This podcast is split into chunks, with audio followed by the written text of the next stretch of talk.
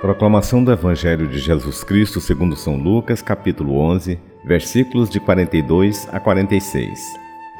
Naquele tempo, disse o Senhor: Ai de vós, fariseus, porque pagais o dízimo da hortelã, da arruda e de todas as outras ervas, mas deixai de lado a justiça e o amor de Deus. Vós devereis praticar isso sem deixar de lado aquilo. Ai de vós, fariseus, porque gostais do lugar de honra nas sinagogas e de ser descumprimentados nas praças públicas. Ai de vós, porque sois como túmulos que não se veem, sobre os quais os homens andam sem saber.